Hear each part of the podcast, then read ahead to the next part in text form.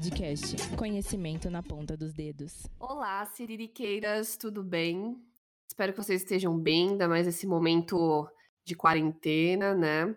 Uh, hoje, quem está apresentando o podcast aqui do Siriricas é a Andrea. E eu vou trazer uma convidada hoje muito especial pra gente, onde a gente vai discutir alguns temas relacionados à moda, que é a área que eu atuo, né? E essa convidada também.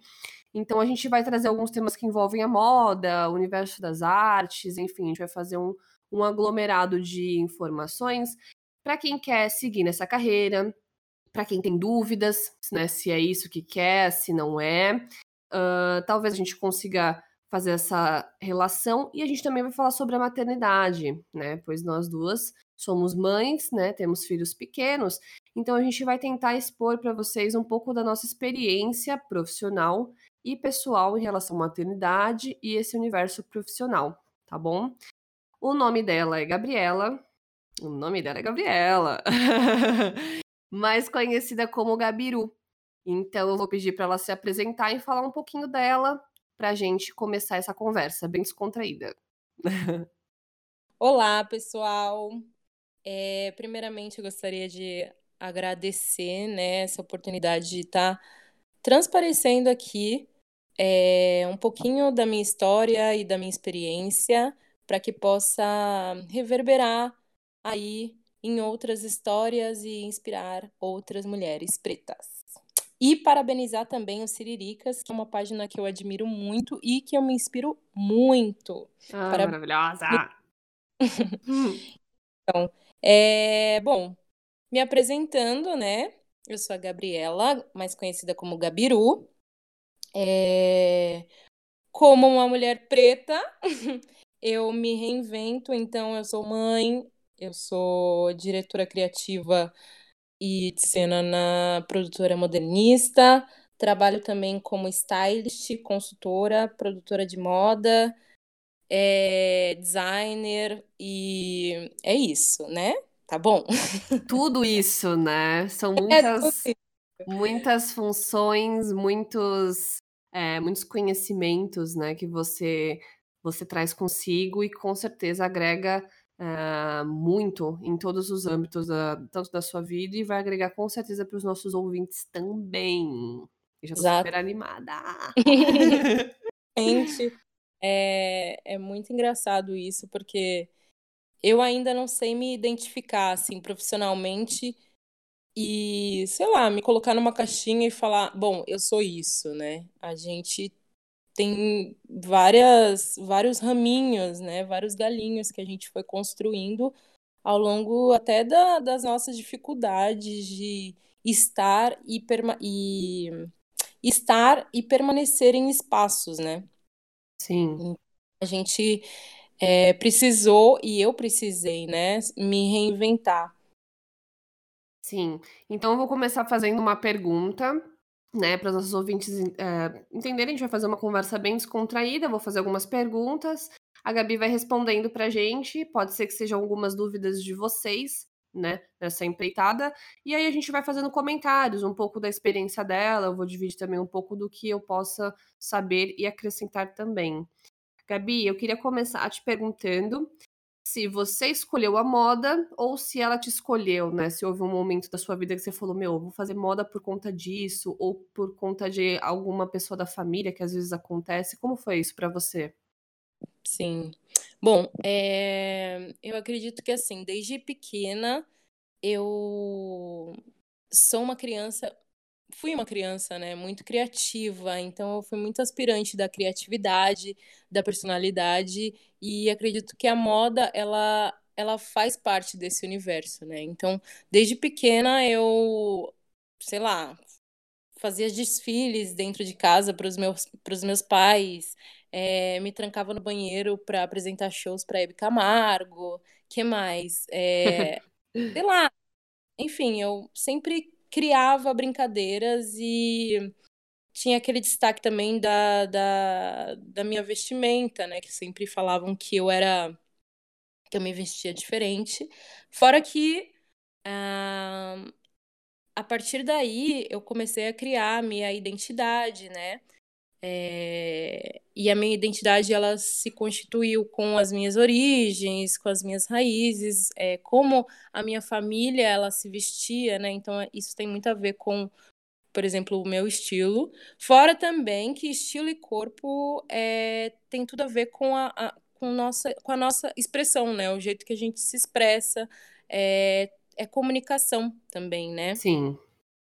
E tem uma coisa muito pontual também que a gente aprende, nós pretos, né? Aprendemos desde criança, é uma, é uma coisa muito familiar, onde a forma que a gente se veste é uma autodefesa, né? Além de vaidade e poder aquisitivo, é... o jeito que a gente se veste, a gente se protege do, do do nosso país, né? Que ele é racista e genocida ao mesmo tempo. Então, você estar bem vestido é um posicionamento também. Sim. Né? Sim. A gente, a gente constrói isso desde de pequeno. Sim, é verdade. Você fazendo esse comentário é, me faz pensar um pouco de quando eu escolhi né, ir para essa área da moda é, foi depois que eu ganhei minha filha que eu tive a certeza, assim, né? Porque eu sempre eu queria, mas eu ficava na incerteza que será que eu vou? Será que eu vou conseguir dinheiro? Como é que eu vou entrar nesse mercado? Então sempre foi rolou essa dúvida. Eu não tive muito incentivo da minha família porque eles não eram da área artística ou da moda mesmo em si. Foi muito mais por procurar mesmo e gostar, ver revistas também, essas coisas. Então, é, quando eu passei a, a, entrar a trabalhar, eu percebi que as pessoas se vestiam de uma maneira para você ter um destaque, existia todo um, um, código, né? Vamos dizer assim. Então, essa coisa de se vestir, eu, eu pensava, bom, para eu estar num patamar, vamos dizer assim, né, para eu ser vista ou algo do tipo, sempre teve essa questão desse código da vestimenta, né? Para eu parecer uma mãe profissional e adulta, eu preciso pôr uma roupa, sei lá, um terninho, um blazer, dependendo do lugar, que seja mais padrão. Isso, para a gente ser aceita, né, no ambiente, a gente precisa, sei lá, estar de acordo com a maioria, né? E também nem sempre é assim, sabe? Mas é uma coisa que a gente aprende desde sempre é, para poder se incluir ali no, no meio que a gente quer conviver e ser aceito né? Então eu acho que é um pouco disso. A moda, ela automaticamente escolhe essas aspirações, entendeu? Não que eu eu tenha ido atrás da moda, sabe? Uhum. Eu acho que eu vivo isso desde pequena. Por exemplo, uma coisa que minha prima me diz é, me diz muito é que, meu, Gabi, você percebeu que você está vivendo de coisas que você vivia, ou de coisas que você brincava quando você era criança?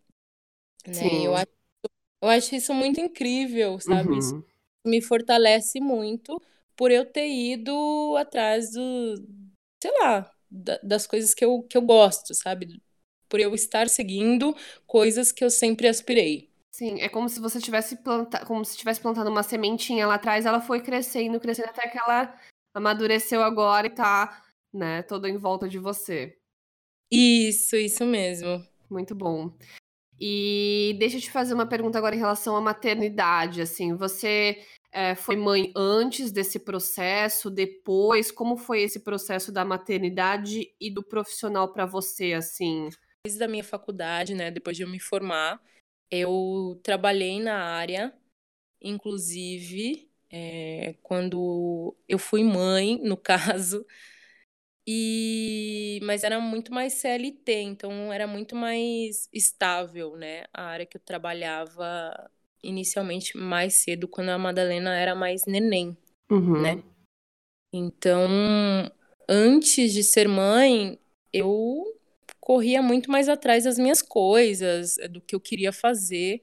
E aí depois que eu, como eu tinha muita dificuldade de entrar nesse espaço, é, nesse universo da moda, mesmo sem criança, eu, com a Madalena, como eu tinha essa dificuldade, então eu busquei trabalhos imediatos que me pudessem dar dinheiro, né? Então, eu buscava, tipo, lojas de shopping para trabalhar, que ao mesmo tempo eu tinha esse contato com a moda e com tendência, sabe, atualização. Sim.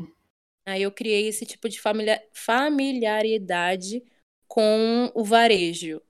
Então, continuando, é, em relação a esse seu comentário, você falou que também teve uma dificuldade mesmo antes de ser mãe. É, você acha que o mercado da moda tem oportunidade ampla para os negros entrarem no, nesse universo? Você acha que tem uma dificuldade? Como é que é para você? Como foi para você? O que você tem de visão sobre isso? Bom, eu vou contar um pouco da minha introdução, né, nesse universo. Eu sempre, sempre estudei em instituições particulares, então eu sempre convivi com pessoas de maioria, é, de maioria não, não negras, né? Então é, eu sempre fui a minoria nesses espaços, né?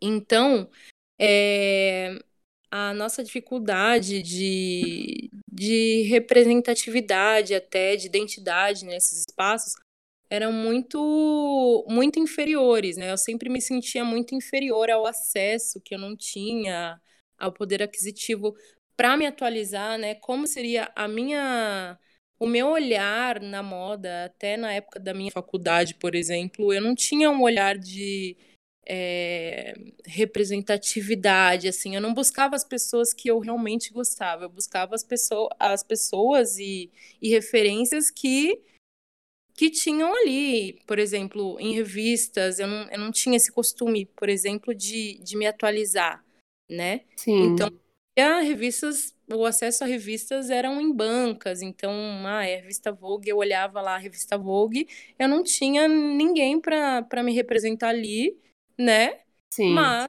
olhando a revista e falando, ah, então é isso, mas eu nunca fui muito ácido, assim, de saber tendências, marcas, enfim.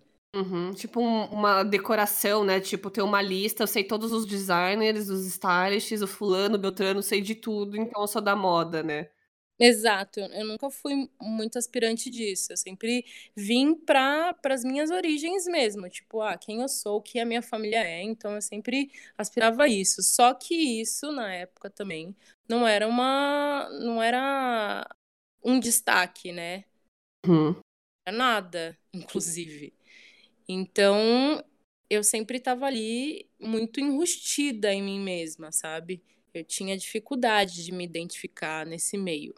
E a faculdade também, ela passava muito mais profissões técnicas, não que ela não passasse a criatividade, mas a criatividade não vinha tão à tona quanto aos, às profissões industriais, que eram que era uma estamparia, uhum. modelagem, é, é, assistente de estilo, que é para fazer ficha técnica e tudo mais.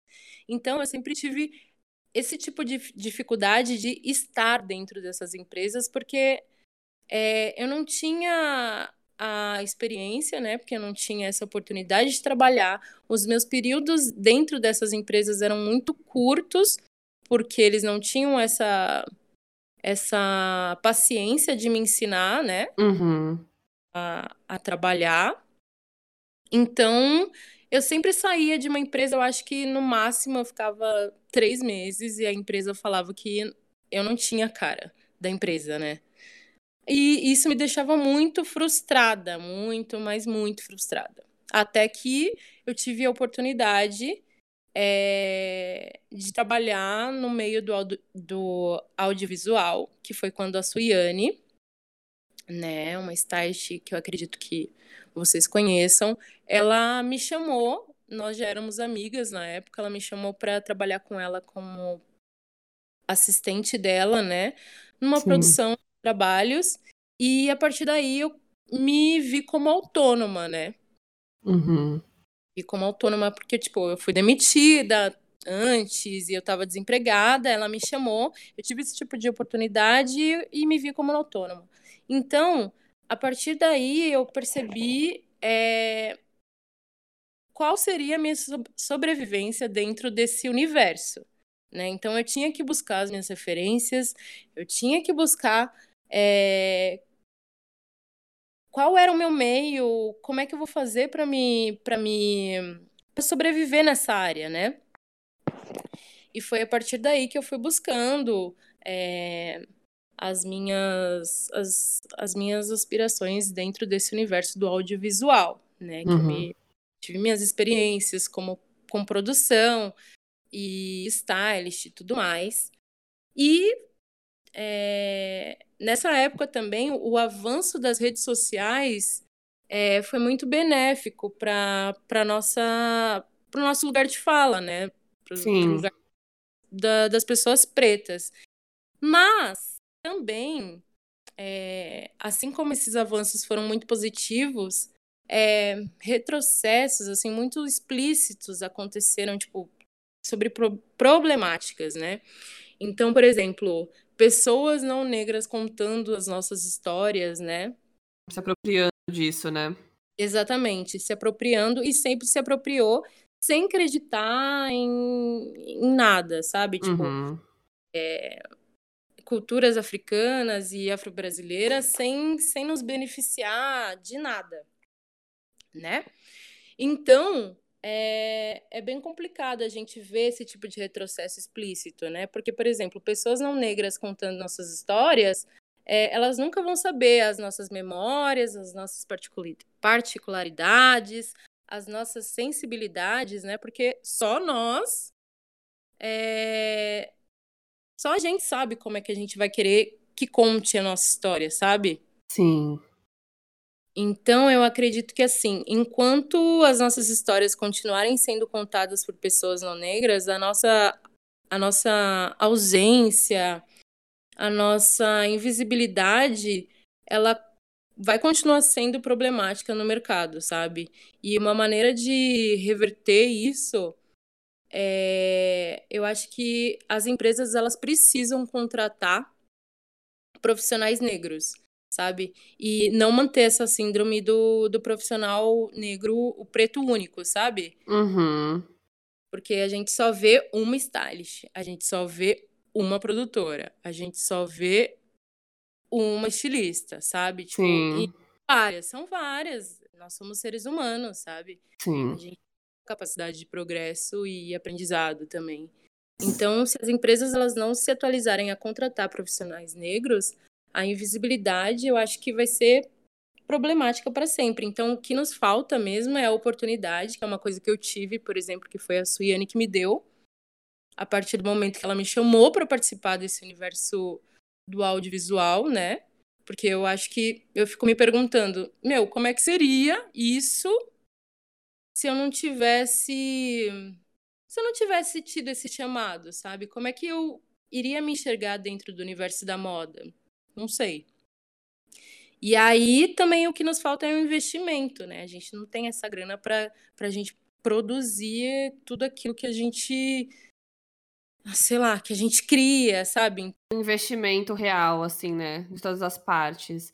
Isso. Você fazendo esse comentário, é, indo um pouquinho mais para trás na parte da faculdade, eu acho bom você fazer esse comentário, porque as, quando o meu olhar para as faculdades, né, aqui em São Paulo principalmente, que é onde eu tenho maior acesso, são todas muito técnicas e sempre voltadas para a criação de roupa. Então, estilista, como você falou, assistente de estilo, estamparia e essas coisas. Sim. E às vezes essa coisa técnica até te desestimula um pouco, porque essa coisa de tipo, ah, eu não sei desenhar, então eu não posso fazer faculdade, porque eu mesma não sei desenhar, não sei fazer um croquis, meu. meu minha área que eu me descobri é na produção. Tem alguma faculdade voltada para produção de moda, para stylist? Geralmente são só pós-graduação, então você tem que passar pela etapa da faculdade para fazer uma pós ou um curso de especialização, o que nem sempre a gente tem grana para poder investir, né? É isso aí. Nem sempre ganha bolsa, né? Então a gente já sabe que para a população negra ter acesso a isso já é muito mais difícil, ainda mais em escolas renomadas e entre outras coisas. Então o, o mercado já fica funilado, aí as, as, empresas já não dão essas oportunidades, aí dificulta muito mais, não, porque eu vou colocar o fulano, que é filho do fulano, vou chamar, sabe? Ou não, não, não abrem essas oportunidades mesmo, né? Sim, ele é, fica tipo em um ciclo, né? Fica muito preso em um, um ciclo de, de indicações, né? Sem dar esse tipo de oportunidade pra gente que é, sem a oportunidade a gente não tem experiência, né? Então. Uhum. Porque eu acho que é muito mais voltado para isso. Todas as vezes que eu tive experiência de trabalhar com pessoas assim, na maioria delas brancas, que estudaram, sei lá, vai na Santa Marcelina. A gente tinha um evento grande, era uma equipe, todo mundo que tinha que ter proatividade, vai correr e tal. E o pessoal era o comentário das pessoas, não era a minha opinião. Assim, as pessoas não tinham esse feeling, elas eram muito apegadas no que a faculdade falou. O professor passou um texto X, ela acha que aquilo só vai engajar ela, vai trazer ela para o mercado. E não, tem que, tem que ter esse feeling, né? Ter esse momento de, de pensar. Então, tudo que é na prática auxilia muito. As pessoas têm um preconceito muito grande com o curso técnico, que eu não tenho formação de graduação, né? eu tenho uma formação de curso técnico. Então eu percebi que quando eu procurava emprego, isso não era suficiente. Tipo, ah, você tem um curso técnico, o que, que é isso, sabe? Mas aí que tá, eu aprendi na prática mesmo o que é fazer, né? As produções, entre outras coisas. Não que quem fez a faculdade não saiba, mas poxa, me dá uma oportunidade, me deixa mostrar o que eu sei, né? Ou então, me, como você disse, me ensina, me deixa aprender, né? É exatamente isso que você acabou de falar. Por exemplo, você teve a experiência. Eu, fazendo faculdade, eu não tive essa experiência, né? Eu só sabia técnicas e técnicas e técnicas e palavras, e as palavras não são experiências, infelizmente, né? Sim, sim, é verdade. Bom, eu vou te fazer agora uma outra pergunta, mais relacionada à maternidade, né? Como foi e como continua sendo para você conciliar trabalho e suas atividades pessoais, a maternidade. Ainda mais, eu acho que nesse momento que é vale a pena a gente falar que a gente estava até discutindo sobre isso, né? No momento de quarentena, onde tá tudo muito fechado, é, a gente está meio indeciso sobre o que vai acontecer na nossa profissão, se vai mudar, se não vai. Então, como está sendo para você desenvolver durante esse período o seu trabalho, projetos e a maternidade também? Bom, conciliar meu trabalho é, maternidade sempre foi um, uma aflição para mim, né?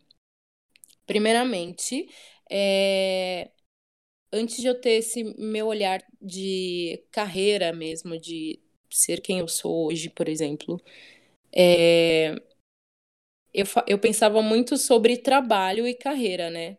Sendo mãe, o trabalho e a carreira eles se tornam um tipo de privilégio, né? Então, o trabalho é, tem mãe que trabalha só para pagar contas, né? E tem mãe que pode sim escolher é, formar a sua carreira, né? Então hum. tem aquele momento onde a mãe pode é, escolher alguém para deixar o, o, filho, né? Uhum. ter algum tipo de assistência, né? Então eu comecei primeiro de emergência, né? Eu precisava ganhar meu dinheiro, então eu trabalhava para ganhar o meu o meu dinheiro, cuidar da minha filha, pagar as minhas contas, me manter e é isso. Uhum. Então, é, isso daí eu tinha algum tipo de estabilidade, né? Vamos dizer assim, porque eu tinha o dinheiro que caía no dia certo, né? Eu tinha horários que eles não se ultrapassavam, né? Sim. Eram horários certos, é X a Y. E diferente do momento onde eu escolhi viver da minha carreira, que no caso é totalmente instável, né? Essa coisa de você receber uma grana que cai daqui 30 ou 60 dias, né? Uhum. De, como eu, como autônoma, eu não, não entendia isso, então a minha instabilidade, instabilidade financeira era muito além, sabe? Era muito muito complicada. Isso Pode ter certeza que eu sei do que você tá falando, Gabi. Era muito além, sabe? E isso me deixava muito aflita, me deixava de. É... Eu me sentia irresponsável, sabe? E a culpa, e... né? Que a gente já... também já comentou sobre a culpa. A culpa, ela vem, né? A culpa vem. É... A gente tem esse sobrenome. Sim. As mães e... e a culpa. Exatamente. E aí, fora esse, esse, essa coisa de horários, né? Que você não tem horários e você depende das pessoas, então você automaticamente tem que criar uma rede de apoio, né? uhum. né? Diferente do, do trabalho do CLT, que nem as empresas conseguem se atualizar, que existem mães trabalhando. Então, tipo, mano, a falta de a falta de consideração com as mães é muito grande, porque a gente Sim sei lá, morre de medo de perder o trabalho se eu faltar, ou se a Madalena ficar doente hoje, eu não sei o que eu vou fazer. Sim, e, é um, e são uns horários cretinos, tipo, é exatamente o horário que você tem que pôr a criança na escola você tem que estar na empresa e no horário que você sai da empresa, você tem que ir na porta da escola para buscar seu filho. E aí? Exatamente. E, tipo, assim, é, homem não falta no trabalho, né? Tipo, Uhum. Dado que homem, ele tem a, lic- a licença maternidade, mas ele não, não cumpre, ele não tira essa licença, sabe? Então, tipo, sobrecarrega a gente de uma maneira, assim, é, desesperadora, sabe? A gente fica, tipo, é, dependente dos outros, literalmente, sabe? Sim. Isso é uma coisa muito, muito desesperadora mesmo. Assim, é uma coisa que me incomodou muito, né? E Uhum. antes eu tinha, por exemplo, a, a guarda da Madala era minha completa, assim, plena. E Uhum. aí tive que fazer essa divisão de guarda e também tive que reciclar alguns princípios que eu tinha entre pai e mãe, sabe? Daquela coisa Sim. de o pai não saber cuidar da criança porque vai colocar a fralda torta, sabe? Aham. E a gente se prende a uns cuidados assim que, meu, vamos lá, vamos lá, você aprendeu a ser mãe. Então Uhum. o pai também vai aprender a ser mãe. Ele vai errar? Vai, do mesmo jeito que você errou. Mas assim, você não pode tirar esse tipo de responsabilidade do pai. Ele também tem que aprender, sabe? Sim, é direito dele também. Exatamente. Não só direito, como obrigação. Ele Exatamente. precisa, né? Ele precisa estar se ligando. Então, é, essa divisão é, ameni- amenizou, né? Uhum. um pouco a, essa minha aflição, porém tem a, a minha semana onde eu também tenho que cumprir com essas minhas responsabilidades, né? E sem esquecer da Gabriela, né? Que a Gabriela também tem vontades, tem sonhos, né? Quer sair. Quer sair, quer ir para ir para uma festa, quer fazer uma uma máscara na cara, entendeu? Então, existem todos esses momentos que, no caso, como você tá falando de quarentena, é o que eu tô sentindo muito, assim, muito. Uhum. que é a carga mental, onde a gente tá vivendo num ambiente e nesse ambiente tudo aquilo que a gente já tinha que fazer tá dentro do mesmo ambiente. Sim. E dessa vez você não Então, consegue fugir um pouquinho, tá né? Não consegue. Você não, você vai lá no quarto, foge cinco minutos e tá bom, entendeu? A Mas criança tava tendo no quarto, mãe, tô com fome. tipo, tudo dentro do ambiente, então tá ali a comida, tá a sua alimentação, a alimentação da criança. A hora que a criança acorda, que ela levanta, que ela vai lá, destrói sua sala, que você tem que brigar com ela, e você também tem que trabalhar, e você também tem que ser criativa, né? Porque, Uhum. né, a gente tem que criar as coisas como autônoma, a gente tem que, nossa, preciso escrever meu projeto. Como eu escrevo o meu projeto nesse caos, né? Sim. Então, a tolerância e a paciência, elas andam muito juntas nesse, nesse, nesse momento aqui que eu tô Uhum. vivendo. E eu também tô percebendo muito o tempo de exposição que eu tô tendo para Madalena. Por exemplo, é, eu tô vendo que o acesso dela ao meu e o meu ao dela tá sendo muito instantâneo, assim, sabe? É, antes tinha aquela separação de tempo de escola, ai, depois ela fala comigo, sabe? Essas coisas. Mas não, agora é, tipo, é muito instantâneo. Eu tô trabalhando, ela tá me chamando. Eu tô no banheiro, ela tá me chamando, sabe? Tipo, Uhum. não tem esse tempo. Mas a gente precisa criar essa pausa dentro de casa, né? Porque não existe é, uma convivência permanente, permanente. 24 horas do dia você tá com uma pessoa e, meu, você surta, né? Sim, seja ela seu namorado, seja ela seu, seu Ah, filho, tipo, tá, né?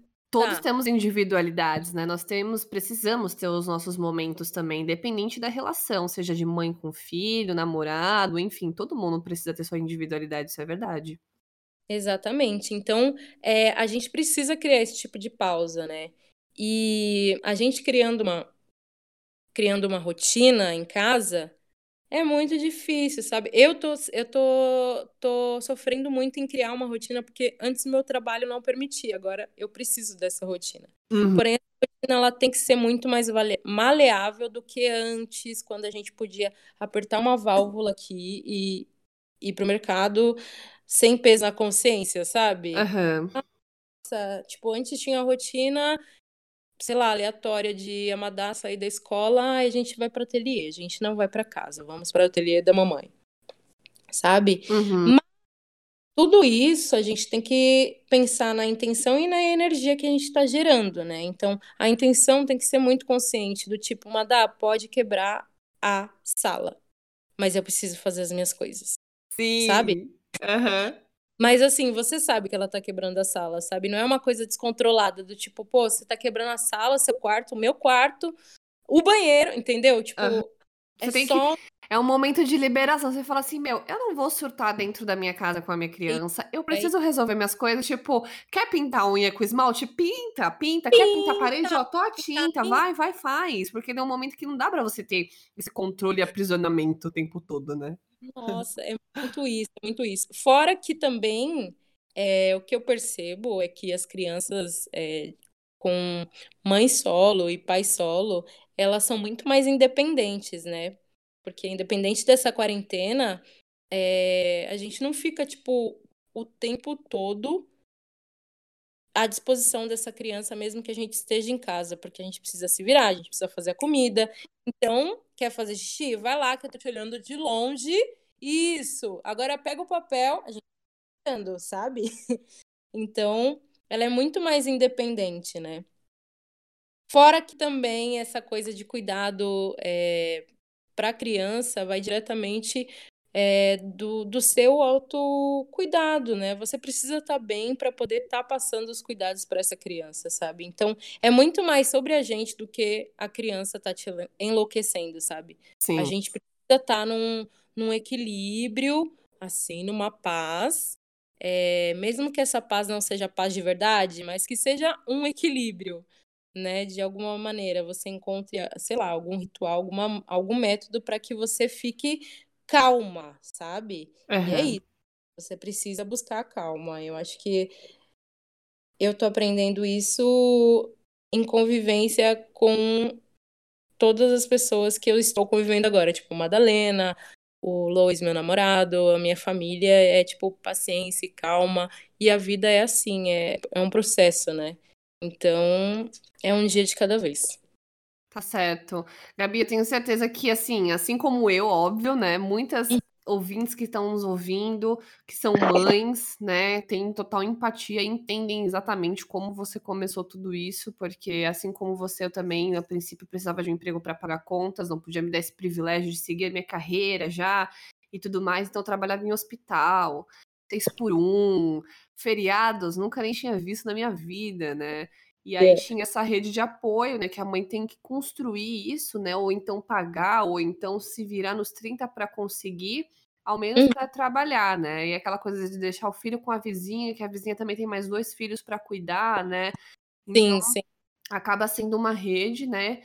Que a gente não tem outra opção, né? A não ser isso. Então eu também tive apoio da, da minha família, da família do pai da, da minha filha, para conseguir ir estudando, pagando ali para algum momento ter esse privilégio de seguir a carreira, que é uma coisa impagável, né? Porque assim, a gente já sabe que a gente vai passar anos trabalhando, então por que não fazer o que a gente gosta, né? Mas a Isso. gente sabe que isso é um privilégio porque nem todo mundo é, consegue pagar para estudar, para fazer o que quer, deixar o emprego, sei lá, você ganha um valor que você sustenta a tua família, não é só você, é você, sua mãe, às vezes seu pai, seu tio, um primo Exato. mora junto. Então eu É, vou deixar de ganhar, sei lá, dois, três mil reais nesse emprego para ganhar mil sendo produtor em algum lugar que, tão me, que querem me pagar, sabe? Então a gente sabe que acontecem essas coisas. E já em relação à quarentena, né? Compartilho total. A gente tem que, às vezes, des- é, criar né, coisas para entreter as crianças. Muitas vezes a gente já está num nível, óbvio, a gente já somos adultos, né? Nós temos outros interesses e entre outras coisas. Então, nem sempre a gente quer ficar brincando, a gente não consegue passar o dia inteiro brincando com a criança. E é difícil pra gente, né? Se a gente, eu no caso eu tenho o Caio, meu namorado que mora comigo. Então tem momentos que eu falo, meu Deus, não sei o que fazer. Ele vai lá e responde as perguntas da Maia e entretém ela e vamos ver um desenho e aí consegue, a gente consegue esse equilíbrio. Mas tem mãe que é sozinha com quatro, cinco filhos, por exemplo, né? Crianças e, a gen- e assim falando agora pessoas até ricas, né, que estão surtando, porque um, teve um dia desse que eu vi, assim, tipo, um, um vídeo da Kim Kardashian, tipo, meu Deus, estou com as minhas quatro crianças em casa, estou surtando. Então, você imagina, né, antes, antes tinha babá, fulano, beltrano, ciclano, para deixar as crianças lá, agora não dá, agora é você, né. Sim, então, é, isso é muda isso. muita coisa também. Sim, ela. É isso que eu estava falando, desse tempo de exposição. E é muito importante a gente perceber isso agora, que eu acho que a gente também consegue criar um vínculo também com a criança, sabe? A gente Sim. conhece muito mais a criança, é, até mesmo é, mais agora na quarentena do que antes, sabe? Que a gente Uhum. conhecia, sabe? A gente sabe todos os pontinhos ali que ela que você não sabia, por exemplo, sabe? E não que a gente não quisesse só saber, né, porque a rotina, essa loucura toda, às vezes não permitia mesmo, e a gente sempre com esse a culpa, carregando a culpa, né, e com o pensamento de que estou dando o meu melhor, estou trabalhando por ela, por mim, estamos tentando ter uma vida melhor que a gente merece e a gente deseja isso, né. exatamente, né? E não só pela criança, é pela gente. Então, tipo, Uhum. é, se torna um, uma uma inspiração para sua filha, sabe? Para o seu filho. Uhum. Acho que você fazer um- o bem, sabe? Eu acho que mais para frente ela, ela vai entender isso, sabe? Mas você também precisa cumprir com o seu papel de mãe, né? Sim. Queria que você falasse um pouquinho pra gente o que você faz hoje em dia, né? Que- é, qual é a área que você trabalha? Ela é mais voltada pra moda? Tem um pouquinho, né? Tem, você tá sempre envolvido moda e arte, né? Mas de repente é uma parte um pouco mais voltada pra outro ramo. Conta pra gente o que você faz. Bom, atualmente eu estou trabalhando como diretora criativa e de cena, né? O que que significa isso, né? Uma diretora criativa, ela cria um conteúdo visual para uma marca, para um produto, automaticamente junto com a estratégia, né? Então ela conta essa história e faz com que esses produtos e, e sei lá, um editorial, no caso da moda, ela, eles aconteçam, né? E ele- façam com que eles sejam desejados, né? E de cena é praticamente a mesma coisa, só que dirigir pessoas é, em ações que elas teriam em filmes, né? Eu fiz agora um- o filme, dirigi junto com a Camila Tuon, né? O clipe da Tássia Reis, o Dólar Euro, que foi, eu acho que o trabalho mais especial da minha vida, né? E que eu pude partilhar muito minhas ideias, sabe? Sem, sem muitos, sem muitos bloqueios, sabe? Eu pude mergulhar muito nisso. Mas trabalhei, trabalho também, né, como stylist. A stylist, ela organiza as possíveis criações de um estilista, então ela combina, né, as peças. Trabalho também como produtora, que é responsável também pela produção e cuidados das peças que vão para um editorial, Uhum. A stylist monta. E consultora também, que dá consultoria para grandes ou pequenas marcas é, sobre moda e representatividade.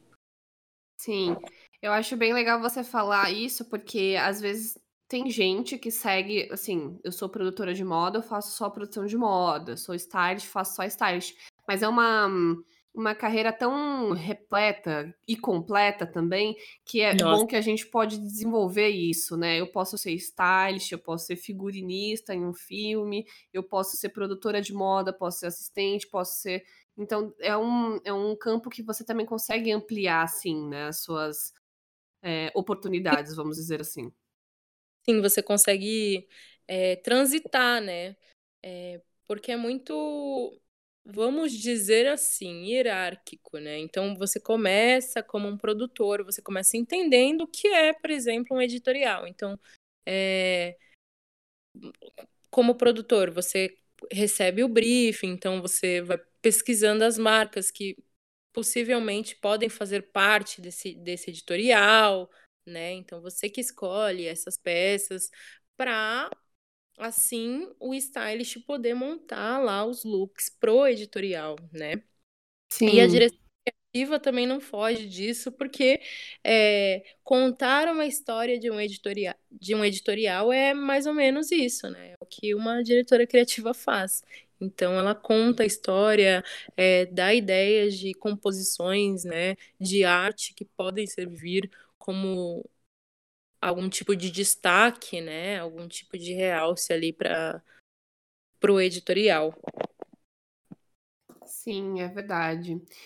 É, Gabi, eu vou te pedir agora para você dar algumas dicas, né? Ou de livros, de sites, indicar pessoas que você tem como referência, de repente, nesse meio, né? Que você pode indicar para os nossos ouvintes, ou de livros que você leu que você acha interessante, que podem acrescentar para as pessoas. Eu queria que você falasse um pouquinho sobre isso.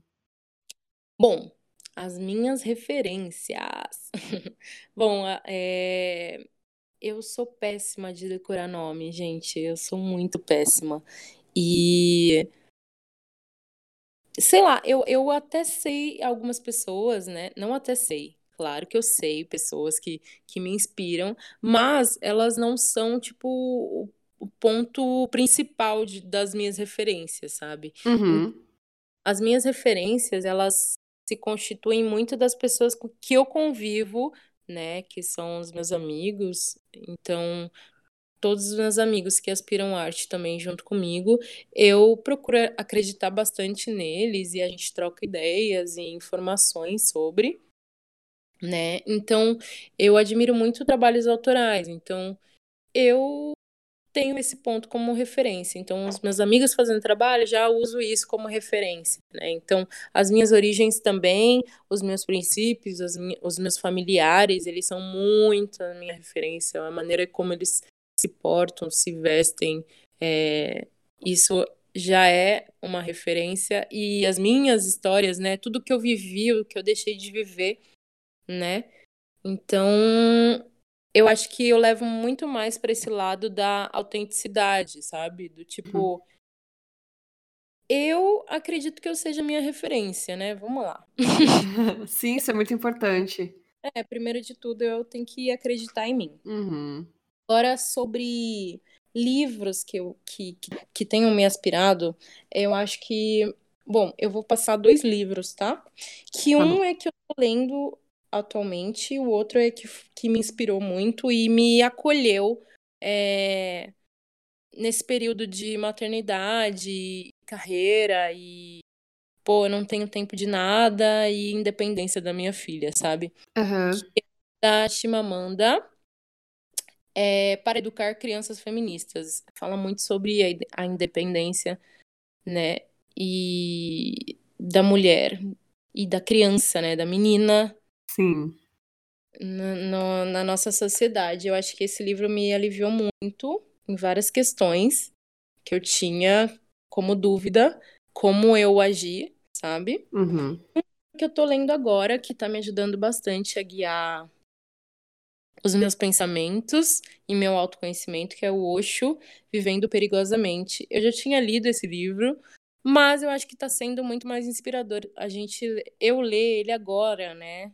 É, em quarentena, Uhum. porque eu acho que é um momento que a gente tá tendo tempo pra gente, pra pensar na gente, pra refletir de maneira genuína na gente, né? É, então, esse livro ele fala, ele é bem polêmico, inclusive o Osho, porque ele bate muito de frente com as religiões tradicionais, né? Uhum.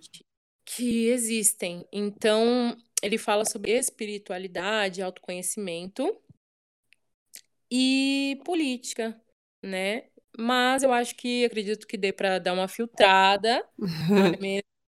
E a gente possa colocar tudo isso no, no nosso dia a dia, sabe? Em, em atitudes futuras, em como a gente se autoanalisa, sabe? Se autocritica. Sim. Eu acho que esses dois livros me, me inspiram bastante. Sim, eu gostei do seu comentário, eh, do que você falou a respeito das referências, porque a maioria das pessoas que eu que eu escutei, assim, falando de uma maneira genérica, assim, sabe, na área, enfim, em vários lugares, ela sempre tem uma referência nos outros, né. Nos outros que eu digo, assim, muitas vezes são pessoas nem próximas, pessoas que elas nunca nem viram, nem conversaram, mas que, sei lá, fazem um trabalho legal, têm uma estética parecida com o que elas acreditam, enfim. E essa É. coisa de você ter de referência sua família, seus amigos, pessoas próximas, já torna o seu trabalho muito mais identitário e autêntico, como você disse, porque ninguém vai vivenciar, ninguém vai ter o olhar que você tem sobre as suas experiências, então você vai transformar aquilo de da sua maneira individual, então ninguém pode copiar ou enfim, né, poder até pode com meios da internet e a cara de pau que existe hoje, mas isso não tem a ver com a gente, né, aí é uma atitude da da outra pessoa. Mas o fato de você criar esses projetos autorais e você colocar essa identidade sua, identidade da sua família, dos teus amigos, isso é incrível. Eu acho que isso torna um trabalho muito autêntico e é é aquela emoção, né, que toca a gente, que a gente sente, assim. Acho que esse Sim. sentir é o que transforma muita coisa também, porque às vezes você olha um editorial, às vezes, por exemplo, na revista Vogue e tal, é mais um editorial fashion, padrão X. E quando você tem esse acesso e essas pessoas como você que fazem esse trabalho autoral e tem todo esse cuidado, esse olhar, esse pensamento, tudo fica diferente e, eh, você se torna referência para outras pessoas também. Já tá sendo uma referência para mim, que eu já tô já até Ai, que emocionada já. que legal. Mas é exatamente isso, sabe, é sobre a gente pensar que eu acho que existe uma luz dentro da gente, né, e as nossas ideias elas estão somente na na nossa cabeça, né, então, Uhum. eh, essa coisa que você falou de copiar. As pessoas podem até copiar, mas nunca vai ser, eh, com a mesma verdade, né, nunca nunca vai ser com a com aquela mesma com o mesmo refrão, né. Então, sobre copiar, sem comentários, não é mesmo? Sim, é verdade. Gabi, vou te fazer outra pergunta, então, pra gente ir encerrando. O que você considera um bom profissional, assim, na área, em qualquer área que seja, assim, o que pra você tem que ser um bom profissional? Bom, a gente precisa também analisar o que é um profissionalismo, né. Então o profissionalismo ele inclui o quê? A responsabilidade, a Sim. pontualidade, hã, a proatividade, a vontade de progredir dentro desse trabalho, né. Uhum. Só que eu eu considero um bom profissional aquele que tem a totalidade dentro do do da da sua profissão, sabe, que Uhum. realmente se entrega, né, tem uma entrega, siga metas, mas esteja neste momento, sabe. Uhum. Ele presencie o o a profissão que ele vive ou o projeto que ele tá fazendo ou o projeto que ele foi chamado, sabe.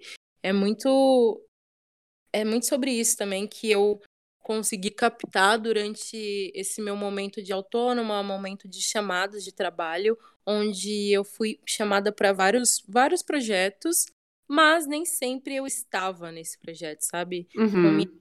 entregue. Então eu acho muito importante, eh, pra que você que esteja ouvindo, né, Hum. eh pensar e analisar se realmente esse trabalho vai ser relevante pra você, pra sua vida, para o seu momento financeiro. Será que esse trabalho ele vai me alimentar, ele ele vai me trazer coisas positivas, sabe, além de Uhum. só sugar o meu intelecto? Eu acho que isso é muito importante, sabe, a gente saber analisar. E um bom profissional também ele tem uma confiança, e a confiança ela ela é existencial, ela tá em você, né, ela tá Sim. no seu coração, então ela te traz uma verdade, ela é dinâmica, né, ela cresce, ela se desenvolve, você percebe que tipo de confiança que você tá construindo, né. Uhum. Então, eu acho que isso tudo, por exemplo, envolve um trabalho autoral, sabe. Uhum. Autoral é onde você se autoconhece, sabe. Então é onde você vive o seu potencial ao máximo que você que você consegue, sabe. Aonde você consegue recuperar, sabe, os seus pensamentos, a sua, a sua inocência, sem, sem um tipo de competição do tipo, ai, o meu trabalho está melhor do que o do fulano, uhum. ou fulano fez um trabalho menor, melhor, será que eu vou fazer o trabalho igual do, do, do fulano de tal, sabe? Sim. Então eu acho que assim, é, sempre que você depositar a verdade no seu trabalho, é, você vai estar tá depositando o sucesso dele, entendeu? E uhum. entender que a nossa vida não é um miojo, sabe? Sim. Não é coisa que a gente vai fazer hoje e vai estar tá pronto amanhã, gente. Não é assim, sabe? Sim. Tá pronto em três minutos. Não é assim, sabe? É necessário um estudo, sabe? Não é só ler uma matéria uhum. no, no Google, sabe? Mas você se dedicar e, e, e estudar sabe? Eu não sei fazer um editorial, então como é que ele faz, uhum. sabe? Uma coisa que eu recebo muito no meu na minha DM é que são pessoas falando que admiram o meu trabalho e que querem trabalhar comigo, né? Uhum. Tem a questão da confiança também que a gente precisa ter na pessoa, Sim. É, nesse universo da moda, que é muito importante, sabe? Que não é só eu querer trabalhar com essa pessoa porque ela quer trabalhar comigo, mas eu preciso saber que se ela é profissional, entendeu? Ou se eu tenho confiança nela. Porque, por exemplo, um produtor de moda, no caso, ele precisa produzir peças que têm preço, sabe? Eles são uhum. preços altos, assim, e a gente precisa ter esse tipo de confiança. Então, em vez de ser lembrada como é, eu quero muito trabalhar com você, por que não você ser lembrada como Poxa, Gabi, eu queria montar um editorial aqui e eu não sei por onde começar. Você tem alguma coisa para me indicar? Uhum. Pô, eu ia amar receber esse tipo de mensagem, sabe? Uhum. Do tipo, é, sei lá, ajudar ou indicar algo para pessoa, sabe? E trocar Sim. figurinhas e porque ninguém é melhor que ninguém, sabe? E se a gente é, continuar enxergando é, as pessoas dessa forma, a gente nunca vai criar um tipo de confiança dentro da gente, sabe? Então, eu acho que é muito importante você se autoconhecer para estar dentro desse universo, sabe? Porque esse universo também te suga, uhum. energia, sabe? E a energia é uma coisa que existe, gente. Sim. Ela existe, tá entendendo? Ela te suga assim, se você não se preparar, ela vai te engolir, entendeu? Uhum. Então, é, é, muito, é muito importante essa coisa da gente também saber começar, né? Se algo deu errado, a gente saber recome é, recomeçar, se reconstruir. E é isso, gente. Sim. Eu acho que é sobre isso. Eu acho que um bom profissional é isso. Sim. É autoconhecimento, é aquele profissional que se conhece. Eu acho importante você colocar esse assunto pra gente, trazer essas questões profissionais, porque às vezes as pessoas têm uma forma muito lúdica de ver a moda. Algumas pessoas eu vejo, ai, meu sonho é trabalhar na Vogue e tal, e acha que assim, se formou, tá na Vogue, né? Né? Existe uma escada profissional, então assim, você vai começar como assistente, você precisa aprender essas coisas, então assim, são degraus que você vai subindo. Então um dia você vai ter um trabalho, ó, eu tenho um trabalho para te oferecer, que já aconteceu comigo, tipo, você vai colar cristais em roupas por 60 reais. Eu já fiquei lá 12 horas colando cristais e ganhei 60 reais, é. sabe?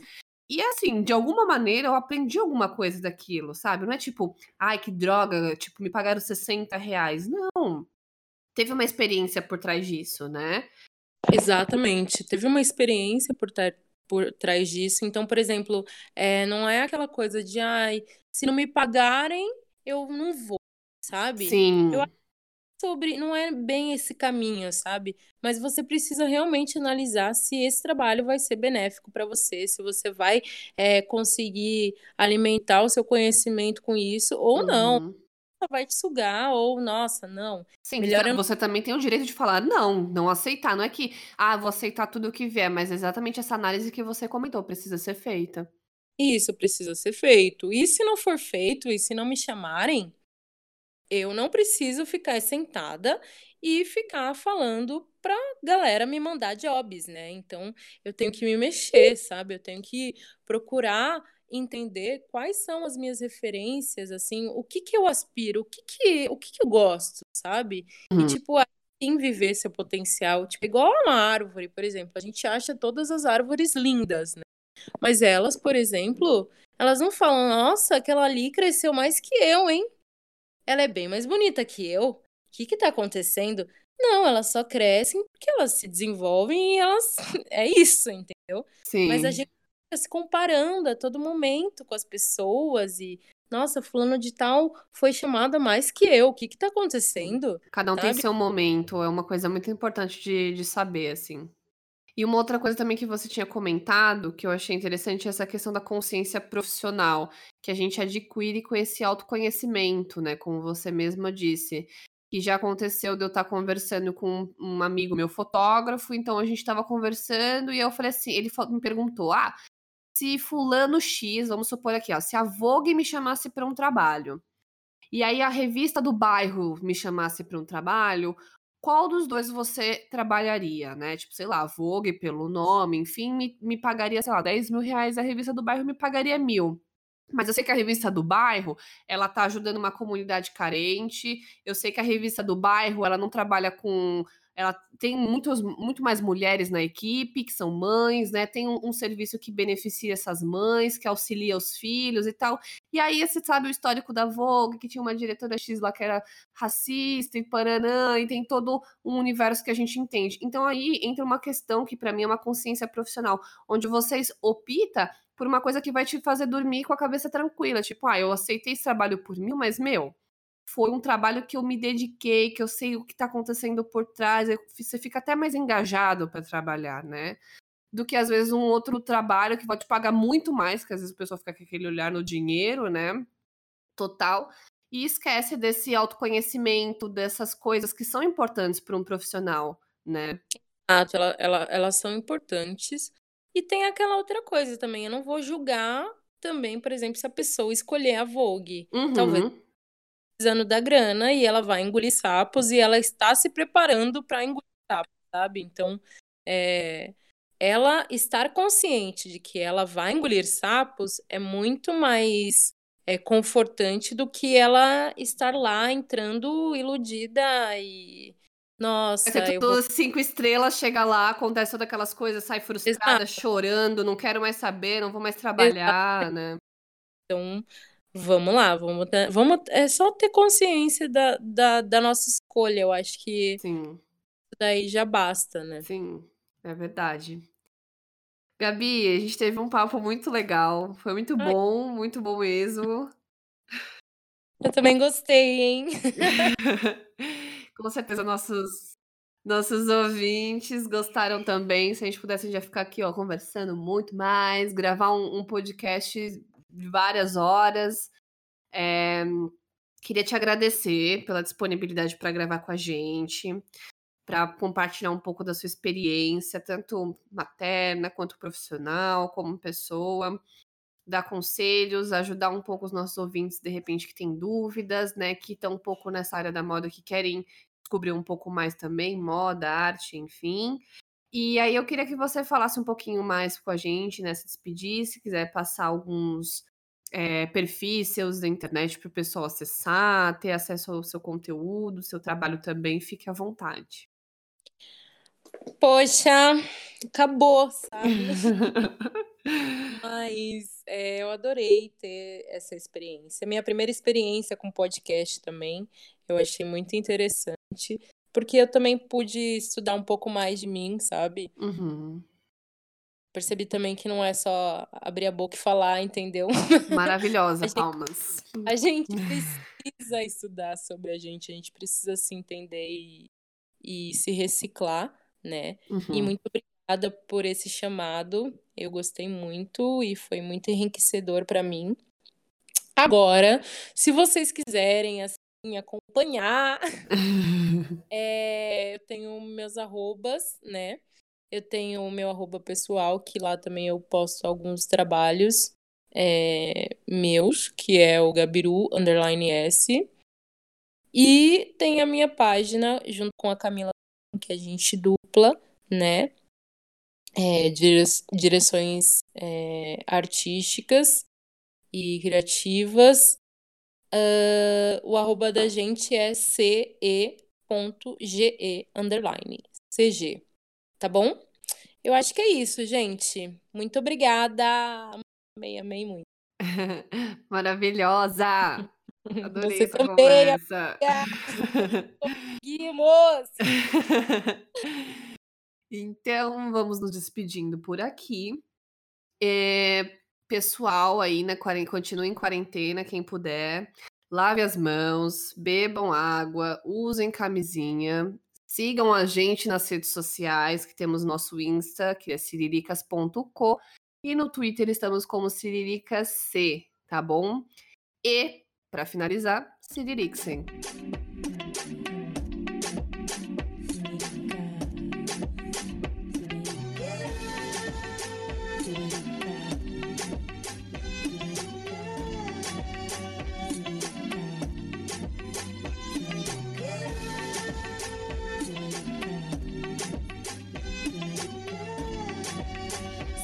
Siriricas Podcast. Conhecimento na ponta dos dedos.